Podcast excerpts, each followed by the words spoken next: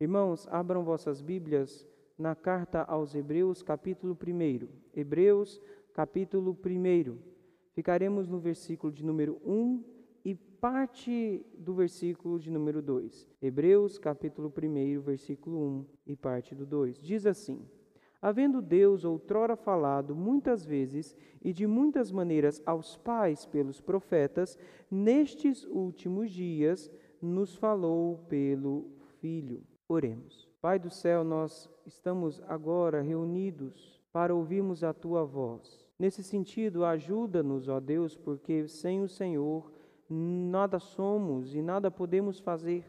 Por isso, ó Deus, agradecemos pela revelação que temos manifesta em Cristo Jesus e clamamos ao Pai que o teu Espírito nos ilumine as mentes e o coração para que entendamos esta mensagem, para que, uma vez guardada em nosso coração, faça-se ações a partir dela para que nós apliquemos de fato no nosso dia a dia. Ajuda-nos, pois, ó Deus, para que assim prossigamos rumo ao encontro definitivo com Cristo Jesus. É em nome deste Cristo que oramos. Amém. Meus irmãos, quem de nós não gosta de receber uma mensagem, seja de WhatsApp, por uma ligação, um e-mail ou até mesmo a carta de alguém que se importa conosco? É reconfortante e encorajador quando, enquanto passamos por dificuldades, ler ou ouvir palavras que foram endereçadas a nós. É como um beijo de mãe após um ralado de joelho. Você se lembra dessa sensação? Palavras por muitas vezes, são mais do que traços em um papel,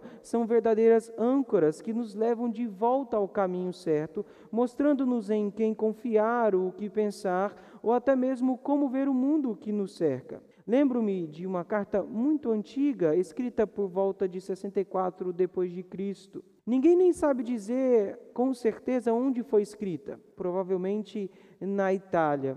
Aliás, esses anos que antecederam a queda de Jerusalém, que aconteceu em 70 depois de Cristo e mesmo depois deles, foram anos bem difíceis. É difícil é elogio, foram terríveis. Havia muita dificuldade para os judeus ou hebreus que haviam se convertido a Cristo. Esse pessoal era expulso das sinagogas, até mesmo de suas famílias. Perdiam seus empregos, tornavam-se excluídos da sociedade, eram acusados, julgados e condenados pelo seu próprio povo e até mesmo a pena de morte. Parece bobeira, mas quando pensamos no passado, tendemos a olhar apenas para aqueles que se tornaram heróis diante da dificuldade e do sofrimento. Não há problema nisso. Afinal, a perseguição, depois que Cristo ressurgiu e foi assunto ao céu, só aumentou e o fez com que muitos cristãos se encorajassem a permanecerem firmes na sua fé.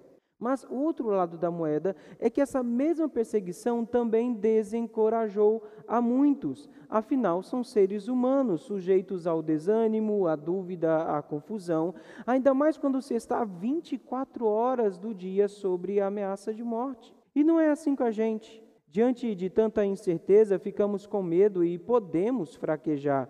Pensamos em até desistir, inclusive da fé. Talvez você tenha pensado nisso ah, nesses últimos meses. Isso, se isso acontece hoje conosco, imagine em Roma, em 49 depois de Cristo, sob os mandos e desmandos do imperador Cláudio, os cristãos já eram hostilizados. Cerca de 15 anos depois, ah, quando o imperador Nero, acusando os cristãos de atearem fogo em Roma, ah, começou a sua sanguinária perseguição, as coisas pioraram de vez. A dureza desse tempo abalou a pequena igreja daquela cidade que estava ali tempos depois do Pentecoste. Pessoas assustadas, excluídas e perseguidas. Seu mundo estava desmoronando. Parecia uma boa ideia retornar para o que se era antes da conversão em Cristo, abandonando-o como Salvador para voltar à antiga religião com seus ritos e símbolos. Por que ser considerado criminoso? Por que ah, não pegar o caminho mais fácil? Por que continuar sofrendo tanto? Para pessoas nessa situação, nada melhor que receber uma carta. Uma palavra de exortação carregada de traços delicados, porém firmes, de um pastor, talvez Barnabé, companheiro de Paulo nas viagens missionárias, nome que significa filho da exortação. Alguém que ouviu do próprio Paulo as coisas maravilhosas acerca de Cristo, já como uma segunda geração de cristãos. Mas quanto à autoria, só Deus sabe. Ah, porém, com um coração compassivo, que chama as suas ovelhas a não fraquejar na fé. O pastor as persuade com argumentos que as fazem perceber que voltar para o judaísmo era trocar o melhor pelo inferior, o superior pelo que está abaixo, o que não se acaba por aquilo que já se foi. Ou seja, seria o mesmo que trocar o cavalo de aço, o timão aqui de imperatriz, pelo Flamengo. É só de pensar é um absurdo. Uma frase que chama muito a minha atenção nessa carta é quando o pastor diz aos seus leitores para guardar firme a confiança da esperança sem vacilar, pois quem fez a promessa é fiel. Que frase! Esse pastor devia estar de fato inspirado. É como se ele jogasse gasolina em fagulhas de fé no braseiro do sofrimento, reacendendo o fogo pela correta doutrina. A carta chegou. A congregação temerosa se reuniu. Poucas pessoas, por certo, Havia ali um silêncio mortal. Daí o leitor, com a carta em suas mãos, respirou e, possivelmente com a voz trêmula, leu o texto mais sonoro de todo o Novo Testamento, Testamento dizendo a eles: ah, Por muito tempo Deus falou, e várias vezes e de diferentes maneiras a nossos antepassados por meio dos profetas. E agora, nestes últimos dias, ele nos falou por meio do seu Filho.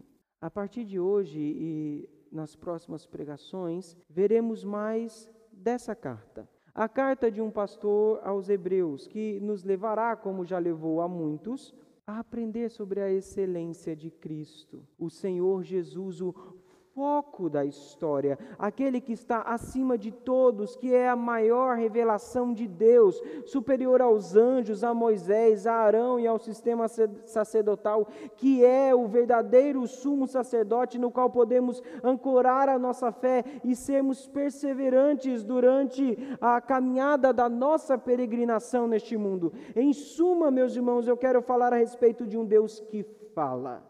Falou através de homens e hoje fala através de Cristo. Hoje a pregação se trata de um Deus que fala. Falou através de homens e hoje fala em Cristo. A primeira coisa que temos de aprender então é que Deus fala. As primeiras palavras aí do versículo 1 da carta vai nos dizer que havendo Deus falado. E isso é maravilhoso. A nossa sociedade tem perdido isso de perspectiva, com tentativas deliberadas de retirar a voz de Deus de entre as suas relações. Como resultado, perdemos o referencial de verdade. Você já percebeu isso? Quer ver? Quantos de nós aqui não escutou em alguma situação que cada pessoa, que cada indivíduo tem a sua verdade? Não, o que é verdade para mim não necessariamente é verdade para você.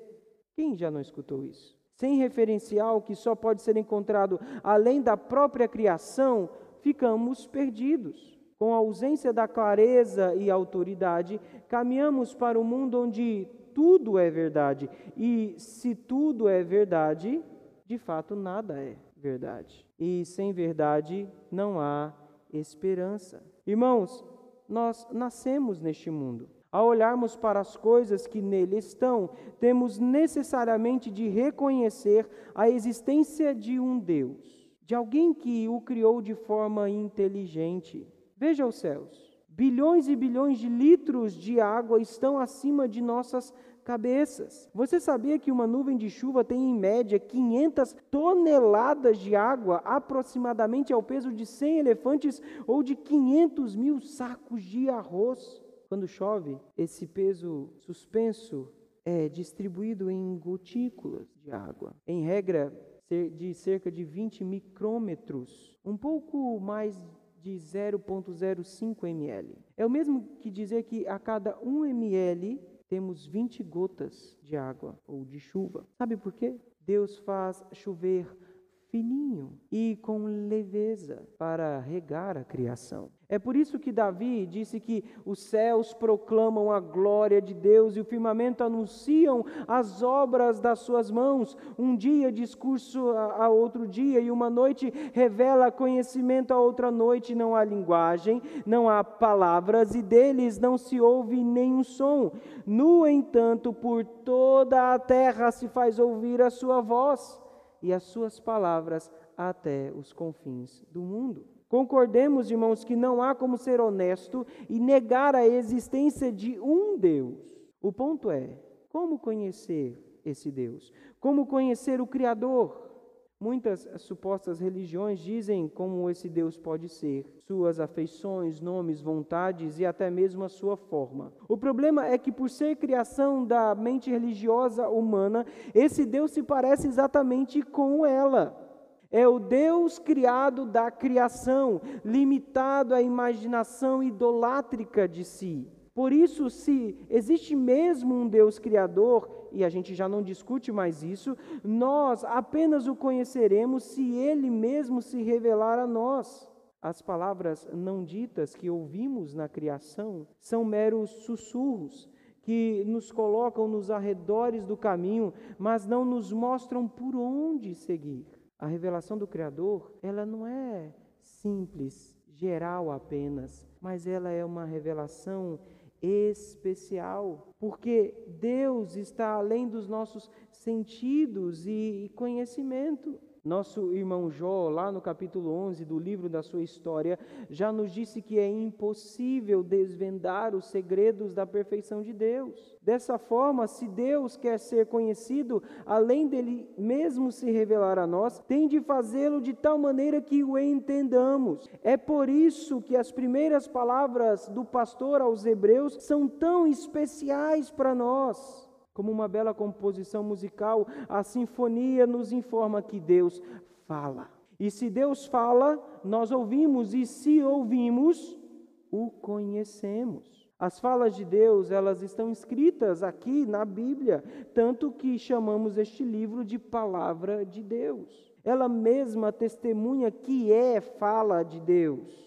O papel e as palavras não desceram do céu como se fosse um milagre, mas Deus utilizou homens que falaram e escreveram em linguagem humana a mensagem que vinha do Senhor. Nosso irmão Pedro nos ensina lá na sua segunda carta, no capítulo 1, que homens santos falaram da parte de Deus, movidos pelo Espírito Santo. Ou seja, esses homens foram inspirados por Deus, o que quer dizer que Deus expirou sobre eles a sua palavra. Deus falou soprando em suas mentes. Por isso, Paulo nos afirma lá, em Timóteo que toda a Escritura é inspirada por Deus porque ela sai da boca do próprio Deus, é transmitida pelo Espírito Santo e escrita por homens. Essa realidade é questionada em nossos dias. Você precisa enfatizá-la no seu coração. Pergunta a você: como você percebe a Bíblia quando a tem em suas mãos, quando para para lê-la?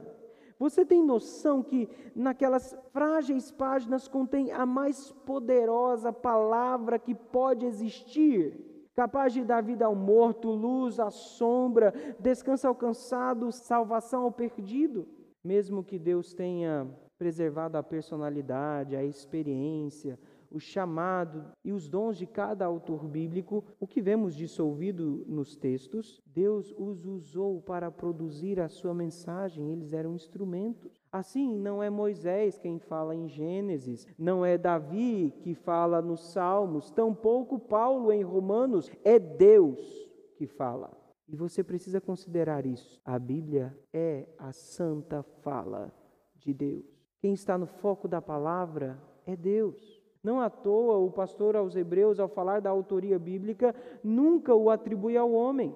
Quem recebe o crédito é sempre o ser divino. Por exemplo, em Hebreus 2, citando o Salmo 22, disse que essas palavras eram de Cristo. Ou quando ele vai citar o Salmo 95, ele afirma que o Espírito diz essas palavras, mesmo que tanto o Salmo 22 e o Salmo 95 tenham sido escritos por Davi. Mas a autoria é de fato divina. Ao reconhecer isso, consequentemente afirmamos que a autoridade divina está sobre o texto bíblico. Você sabe o que isso quer dizer, meu irmão? Mesmo que muitos em nossa sociedade procurem afastar os ensinos da Escritura por não serem convenientes às suas escolhas em determinadas situações, nós obedecemos a Escritura sempre e sem exceção, mesmo que tenhamos algum prejuízo com isso pois Deus exige que nós tomemos a Bíblia com reverência, humildade e obediência. E não somente isso, se a Bíblia é a autorrevelação de Deus, e por Deus ser eterno e a sua vontade imutável, ela sempre será atual e relevante. Tudo o que a Bíblia diz é verdade e aplicável em todos os tempos, quer nos tempos de Abraão, de Pedro, de uh, daqueles que viveram na Idade Média ou agora, entre nós. Algumas passagens, de fato, que foram particularmente endereçadas a pessoas específicas, como a ordem dada por Deus a Samuel para ungir Davi. Mas temas como o pecado, o padrão moral de Deus e o ser de Deus, as boas notícias sobre a salvação e o meio como ela se dá, permanece para sempre, já que reflete a eternidade de Deus. A palavra é a expressão do seu caráter. E isso é muito importante para nós, visto que a mensagem da Escritura é eterna e imutável, temos certeza de que Deus não falou apenas aos seus primeiros ouvintes, Deus fala de igual modo a nós. Veja, por exemplo, o capítulo 3 de Hebreus, lá no versículo 7. O pastor nos lembra que o Espírito diz para que ouçamos a voz de Cristo. Isso quer dizer que ele diz hoje, neste instante e em todos os outros, quando você ler a Escritura, ouvir a sua mensagem. A Bíblia é para você tanto quanto foi para aqueles que viveram no passado. Por fim, por ser a Bíblia a fala de Deus, ela é uma unidade em si. Sua mensagem não é desconexa e contraditória. Quando a éramos crianças, era comum nos acampamentos da igreja brincarmos de telefone sem fio. É uma brincadeira comum e muito fácil de se fazer. Basta endireitar umas crianças em fila e pronto, está montada a brincadeira. Daí alguém diz uma pequena frase à primeira criança da fila, que dirá a segunda, que dirá a terceira e assim sucessivamente até a última criança daquela fila. Em regra, a frase nunca permanecia a mesma da primeira criança. Mudava-se palavras e sentidos inteiros daquela frase. Isso porque cada um que transmitia a mensagem colocava parte de si nela, ou mesmo a adulterava por vontade própria. Na Bíblia, nós temos uma fila de mais de 40 pessoas que durante 1300 anos escreveram um compêndio de 66 livros não eram pessoas iguais. Tínhamos reis, médico, políticos, sacerdotes, profetas, pescadores e muitos outros. Essa fila tinha tudo para dar errado. Mas por trás do trabalho dessas pessoas havia uma mente perfeita, que era soberana, que orientava a transmissão da mensagem. Havia Deus. Por isso, no texto não vemos defeitos morais, éticos ou desordem de coesão e coerência. Temos apenas a história da redenção do homem, a sua história. Meus irmãos, nos dias de hoje, querem desacreditar a Bíblia porque ela não se encaixa nos desejos egoístas dos seus corações, dizendo que ela é ultrapassada, machista, radical, um meio de controlar as massas, mas não permita que lhe retirem a melhor notícia de toda a história da humanidade, a maravilhosa notícia que o Criador do universo, o nosso Deus, fala com os seus filhos de modo especial. Por isso, deleite-se todo todos os dias na palavra do Senhor, pois são elas que lhe tornarão sábio para a salvação,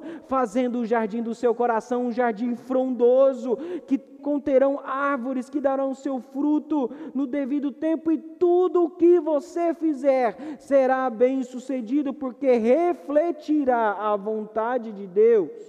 O pastor dos Hebreus nos lembrou que Deus fala. Agora ele vai nos informar que Deus falou através de homens. E é isso que nós temos que aprender neste segundo momento. Deus falou através de homens. Veja novamente o versículo de número 1. Havendo Deus outrora falado, muitas vezes e de muitas maneiras aos pais, pelos profetas. O pastor diz aos hebreus que Deus falou várias vezes e de muitas maneiras. A escolha das palavras aqui não foi mero acaso. A expressão várias vezes é a tradução da palavra grega polímeros. E nós temos essa palavra no português, é uma palavra que usamos na química para expressar uma ligação de várias unidades de moléculas pequenas. Pegou a ideia? Ah, o texto nos conduz ao entendimento de que a fala de Deus era fragmentada em muitas partes e por isso não era completa e única. Eram apenas porções da fala de Deus. Deus falava alguma coisa, calava-se por algum tempo e falava novamente e depois voltava a se calar. E esse movimento de revelação durou séculos. Para você ter uma noção, de Abraão a Malaquias houve um período de 1500 anos, e durante esse tempo Deus falou com frequência e de diferentes maneiras. Uma revelação seguia a outra, mas todas eram incompletas. Deus falou a Moisés no Sinai em em trovões e raios, com a voz de uma trombeta. Ele sussurrou em Elias, em Horebe, com uma voz baixa e tranquila. Falou a Ezequiel por visões e com Daniel por meio dos sonhos. Deus apareceu a Abrão em uma forma humana e a Jacó como um anjo. Deus se declarou por lei, por salmos, por exortação, por tipo, por profecia e por parábolas. O que vemos nessa variedade da comunicação de Deus nos tempos lá do Antigo Testamento era o seu desejo de comunicar-se com o seu povo. Essa comunicação foi progressivamente entregue pelos profetas, incompleta, de fato, mas perfeita. A mensagem não era do profeta, não se tratava de sua formulação religiosa. É o que nos ensina o nosso irmão Pedro em sua segunda carta, capítulo 1, dizendo-nos: nenhuma profecia da Escritura provém de particular elucidação, porque nunca, jamais, qualquer profecia foi dada por vontade humana. Entretanto, homens santos falaram da parte de Deus, movidos pelo Espírito Santo. O profeta então era o porta-voz da mensagem de Deus. Por isso, geralmente, antes de começar o conteúdo da mensagem, ele usava a expressão assim diz o Senhor. No movimento profético, ao contrário do que muitos pensam e fazem, não havia transe, ou seja, um estado marcado por um comportamento diferente do que se tinha. Ninguém rodava, pulava ou ficava gritando. Ao falarem em nome do Senhor, os profetas usavam os seus próprios recursos, qualidades e talentos, o que fazia da mensagem algo particular, com toques de sua própria personalidade e experiência. Note que quem falava no Antigo Testamento era Deus. E por isso a mensagem não era em qualidade inferior à do Novo Testamento, porém menor. Pense numa semente. Ah, você não diz que a semente é menos importante do que a árvore que dela virá, pois nessa semente já se contém a árvore. Da mesma forma, a mensagem entregue outrora era perfeita no estágio do seu desenvolvimento. Deixe-me explicar isso melhor. Lembra da história dos nossos irmãos Abraão e Isaac? Que nos foi contada pelo nosso irmão Moisés lá em Gênesis 22. Então, Deus havia ordenado que Abraão desse em sacrifício seu filho Isaque em um dos montes da terra de Moriá. Chegando lá, os dois ah, subiam, subiram sozinhos este monte e não havia animal para sacrificar o que causa estranheza a Isaac num primeiro momento. Abraão, de pronto, por sua fé, diz ao seu filho que não se preocupasse, que Deus proveria o sacrifício. A tensão ela só aumentou naquela cena até o momento em que o fôlego de Isaac vai quase parando. Sobre o seu pescoço, um cutelo afiado se levantava, Isaac estava amarrado, não teria outra saída senão a morte. Lembram-se do que aconteceu? Antes de Abraão degolar o filho da sua velhice, e ele de fato o faria, apareceu um anjo e disse para que ele não fizesse tal coisa, e providenciou sacrifício, um carneiro para aquele holocausto. Estamos aqui diante de uma revelação do próprio Deus a Abraão. Afinal, o anjo do Senhor, uma expressão comumente usada para a aparição momentânea do Deus da aliança, Yahvé, que a fez, coloca essa revelação que é perfeita em seu conteúdo, porém mostra que é apenas algo de alguma coisa maior. Por isso essa mensagem era incompleta. Anote, para Abraão a mensagem era de fé e de justificação. Para o povo de Israel que ouviu a história de Moisés, era a certeza que durante a peregrinação no deserto Deus proverá.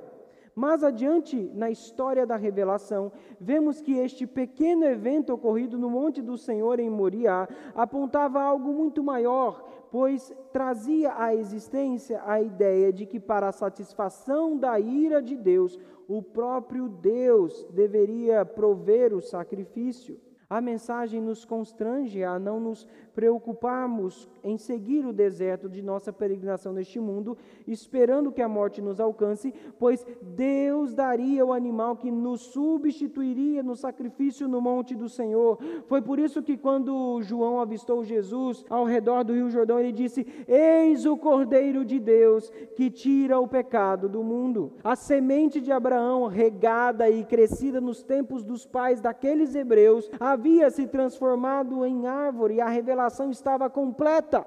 Aqui vemos um precioso uh, ensino, porque o pastor não disse aos hebreus que o ensino de seus pais não era somente uma coisa advinda de profetas, mas também dos seus patriarcas, que ele não valia mais nada. Claro que não, pois a revelação que eles possuíam era a palavra de Deus e por isso eternamente válida. Muitos cristãos, e talvez você esteja incluído aqui, nunca pararam para estudar e se deleitar na revelação de Deus do Antigo Testamento. Talvez um dos livros mais lidos de toda a Escritura sejam Gênesis e Êxodo. Não apenas por sua beleza, mas porque quando o crente chega em Levítico, ele para. Afinal, é um texto muito chato. Então ele pula para o Novo Testamento. Gênesis, Êxodo, Mateus, e assim é a Bíblia dele. Passa algum tempo e ele começa novamente a saga da leitura bíblica anual. Começando onde? Gênesis. Aí ele vai, Gênesis, Êxodo. Para de novo em Levítico, pula para Mateus. Porque a Bíblia dele é essa: Gênesis, Êxodo, Mateus, Marcos, Lucas e assim vai. Durante toda a sua vida ele age dessa forma. Talvez você seja um desses. Com isso, a, esse crente perde a beleza da revelação e não consegue se deleitar por inteiro no que foi revelado no Novo Testamento. Você já leu com interesse o Antigo Testamento buscando descobrir as lascas de pão deixadas por Deus que te conduzirão à padaria, onde você de fato encontrará o pão da vida? Se não, meu irmão, reveja o seu entendimento sobre Deus e sobre a sua Escritura. Trate-a com valor, pois as revelações de outrora lhe conduzirão no entendimento da última revelação. Agora, se essa revelação dada por Deus aos pais era incompleta, a pergunta que fica é: qual é a completa? E quando ela foi dada? E por que não podemos abandoná-la e nos apegarmos somente na revelação que já temos dos nossos pais? Essas indagações nos conduzem ao próprio ao próximo ensino do pastor aos hebreus, de que Deus fala em Cristo. Veja aí o comecinho do versículo de número 2. Diz assim: Nestes últimos dias nos falou pelo Filho. Como vimos, a revelação no Antigo Testamento era perfeita esporádica, variada, progressiva e incompleta. Por isso, esperava-se um tempo em que a revelação fosse dada de uma vez por todas, única e completa. E esse tempo chegou, os últimos dias. Note que o pastor faz uma correlação entre as palavras do primeiro versículo com a parte que nós acabamos de ler. Em ambos os casos, Deus falou. Porém, lá, outrora pelos profetas, aqui agora no Filho, lá então aos pais, aqui agora a nós. Por fim, lá antes de diversas maneiras e diversas vezes, agora nestes últimos dias. Assim, os leitores são levados do ensino familiar e tradicional, recebidos de seus pais, para um novo ensino. Ao mesmo tempo, a fidelidade imutável de Deus é demonstrada por trás da novidade do evento Cristo. Temos uma afirmação positiva sobre a revelação do Antigo Testamento que leva a uma afirmação maior do valor da revelação em Cristo Jesus. A mudança da forma da revelação já havia ocorrido na história dos hebreus. Deus destituiu teofanias, que são manifestações físicas e temporárias da divindade, como carro-chefe da revelação que durou apenas até Moisés. É o que vemos lá em Números capítulo 12, quando da instituição da escolha dos profetas. Daí por diante, a profecia seria a forma oficial de Deus se revelar e não mais teofanias. Houve uma mudança. Isso reforça o que o pastor enfatizou ao dizer nestes últimos dias. Um marco temporal que separa o passado do presente. Embora os homens tendam a separar a realidade histórica em vários períodos históricos, como idade clássica, média, moderna, contemporânea, separação que às vezes mais complica do que ajuda. O tempo na Bíblia é separado em apenas dois tomos ou dois períodos, antes e depois da vinda de Cristo. Note, quando a gente pensa assim, últimos dias, geralmente a nossa mente trabalha com acontecimentos gradativos num passado perto com tempos presentes. O que eu quero falar com isso? Muita gente fala assim: eu gosto de futebol, mas nestes últimos dias Está muito chato assistir. Ou, nossa, como eu gosto de uma feijoada, mas nesses últimos dias não está me fazendo muito bem. Esse significado que nós atribuímos à expressão últimos dias não é o significado aqui do pastor nas Escrituras. Deixa me fazer uma pergunta para você. Como estão os nossos dias?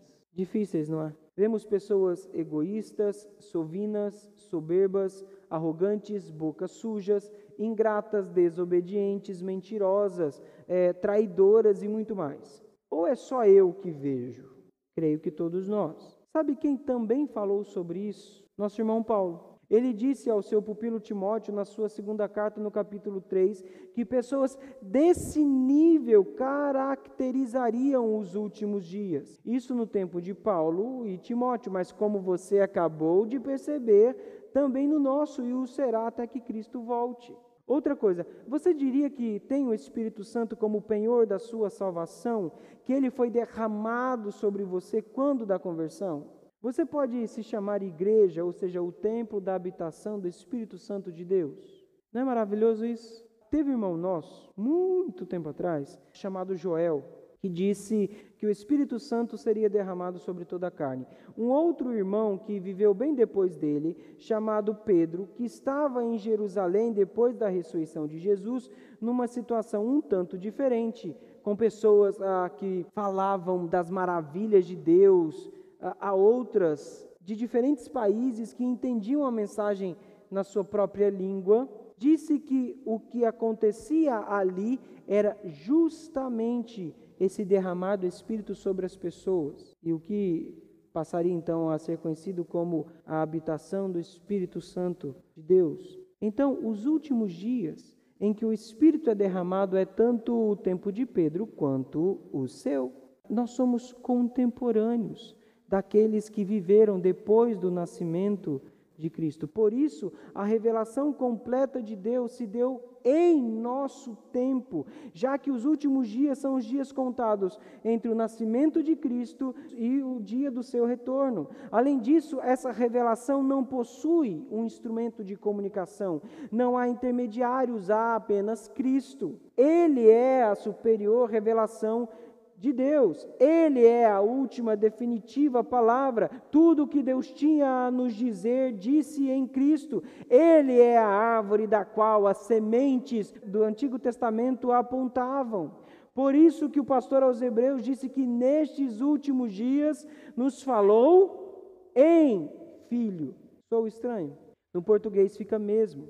Daí a escolha dos tradutores por pelo Filho. Note a beleza da escrita. Quando o pastor disse em Filho, ele relaciona diretamente Cristo com a revelação de Deus, ou seja, Jesus Cristo, o Filho de Deus, é a palavra de Deus. Conta-se uma história que certa vez um descrente que considerava impossível conhecer a Deus, pensava que, por ser ele o Criador, Deus seria comparado a uma espécie de roteirista de peças teatrais e que, por isso, haveria uma grande e intransponível distância entre Deus, o autor da história, e o homem, personagens dessa história.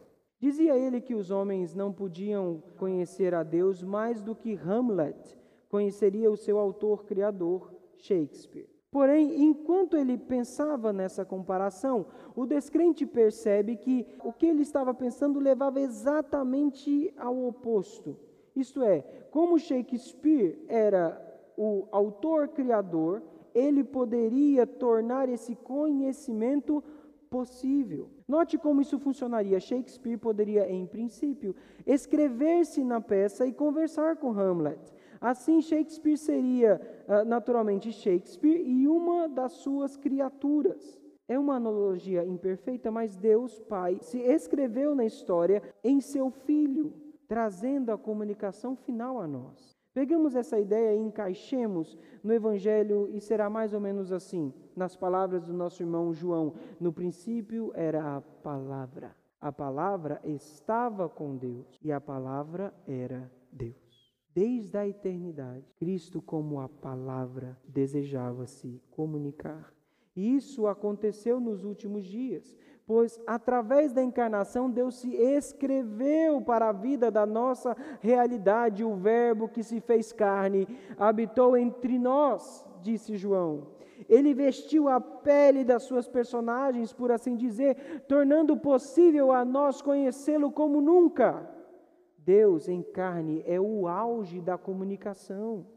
Assim, o pastor aos Hebreus, ao afirmar que Deus nos falou em Filho, ele cristaliza em uma única frase a mensagem e o significado no Novo Testamento, não apenas porque o Novo Testamento é a testemunha do ato redentor de Deus em Cristo, mas também porque é o somatório dos ensinamentos daquele que é a autêntica palavra de Deus. Por isso, Cristo disse: Tudo quanto ouvi de meu Pai, eu vos tenho dado a conhecer. Jesus também disse que o Consolador, o Espírito Santo, a quem o Pai enviará em meu nome, esse vos ensinará todas as coisas e vos fará lembrar de tudo o que vos tenho. Conhece alguém que sabia disso? Eu conheço. Uma mulher. Nossa irmã, a mulher samaritana. Ela disse que há de vir o Messias chamado Cristo. E quando ele vier, nos explicará todas as coisas. E aí Cristo olha para ela e responde: Sou eu, eu que falo com você. Todas as demais informações, depois de Cristo, meus irmãos, são apenas desenvolvimentos do que foi revelado em Cristo, enquanto ele aqui viveu. Ou seja, todos os escritos apostólicos não trouxeram nenhuma revelação nova, mas foram esclarecimentos acerca da revelação encontrada em Cristo. Você quer receber a revelação de Deus e você quer conhecê-lo? Receba e conheça Cristo.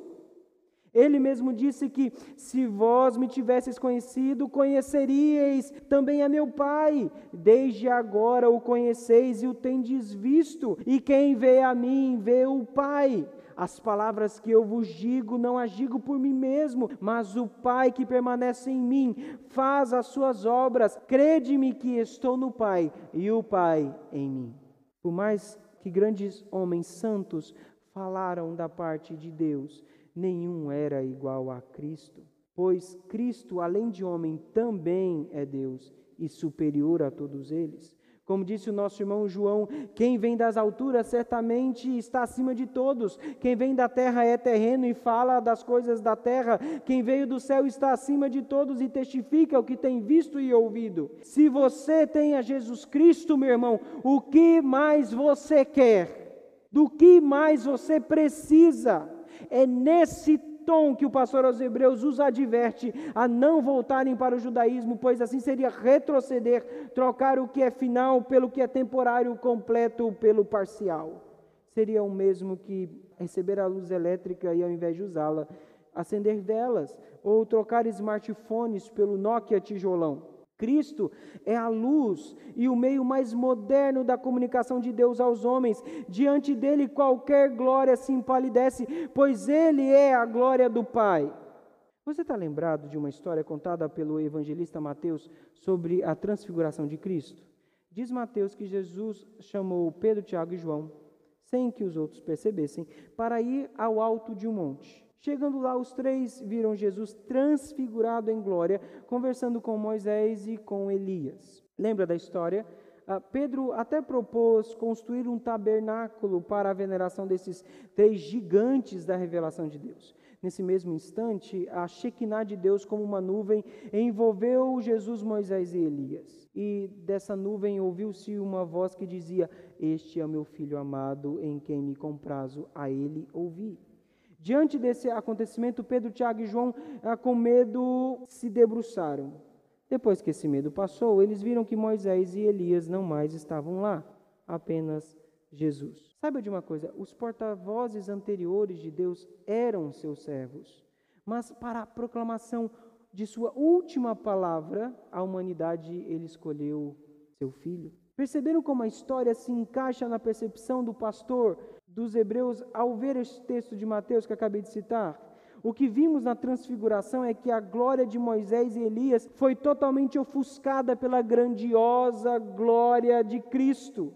A revelação vista em Jesus consuma todas as outras, completando finalmente o seu sentido, porque Cristo é a árvore da qual as sementes do Antigo Testamento apontavam. Para que então, meu irmão, a gente procurar outras revelações nesses últimos dias? Não pense que os hebreus ah, daquele tempo eram os únicos tentados a voltar a antigas práticas, a simbolismos, pois também nós somos. Somos atraídos por pessoas que dizem ter revelações novas de Deus exclusivamente para nós, como se fosse uma mensagem direta do Pai. Somos tentados a buscar rituais do Antigo Testamento a fim de fornecer bases mais concretas e sensíveis aos nossos tatos para a nossa fé. Nosso tempo são tempos difíceis, em que somos desafiados por uma sociedade que diz ser verdade apenas aquilo que experimentamos concretamente. Mas Deus requer a que creiamos não pelo que vemos, mas, e também não por nossas experiências, mas somente pela fé e somente por Cristo. Quando, quanto mais você buscar de Cristo, maior ele será na sua vida, pois você crescerá. Muitas vezes Cristo não tem a importância devida em sua vida porque você o vê pequeno. Isso apenas mostra o quão pequeno você é, bem como o seu conhecimento acerca dele. Conheça Cristo e nada mais. Queridos, vimos nesta, neste dia que Deus fala e por isso podemos conhecê-lo. A revelação se deu em dois períodos: nos tempos dos pais, no Antigo Testamento através dos profetas, e nestes últimos dias, no nosso tempo em Cristo Jesus. A revelação dada no Filho é a última e completa revelação de Deus. Por isso, Cristo é superior, é, é superior a tantas outras formas do passado. Não porque eram imperfeitas, mas porque eram incompletas. Se você não sente a presença de Deus e tem buscado um relacionamento mais próximo com o Pai, se tem querido tanto isso, basta chegar à Escritura, que é a palavra divina, o Cristo de Deus. Entenda que nessa leitura bíblica, ela deve ser inteira considerada. Você, ao pegar um álbum da família, você não deixa de ver as fotos antigas e vê apenas as fotos atuais, novas mas você contempla todo o álbum. Da mesma maneira, não é possível ler apenas o Novo Testamento, pois será apenas parte da história de como Deus redimiu o seu povo. Coloque importância em todo o álbum de, foto, de fotos bíblico, pois é a sua história e a da sua família, a família eterna. Não busque novas revelações, símbolos, festas, mesmo que alguém alegue ter uma mensagem de Deus para você, mesmo se for um anjo vindo do céu, não escute, pois Cristo é a última revelação de Deus, é o que nos basta. Você quer saber a vontade de Deus? Leia a Bíblia. Quer ouvir a vontade de Deus em voz audível? Leia a Bíblia em voz alta.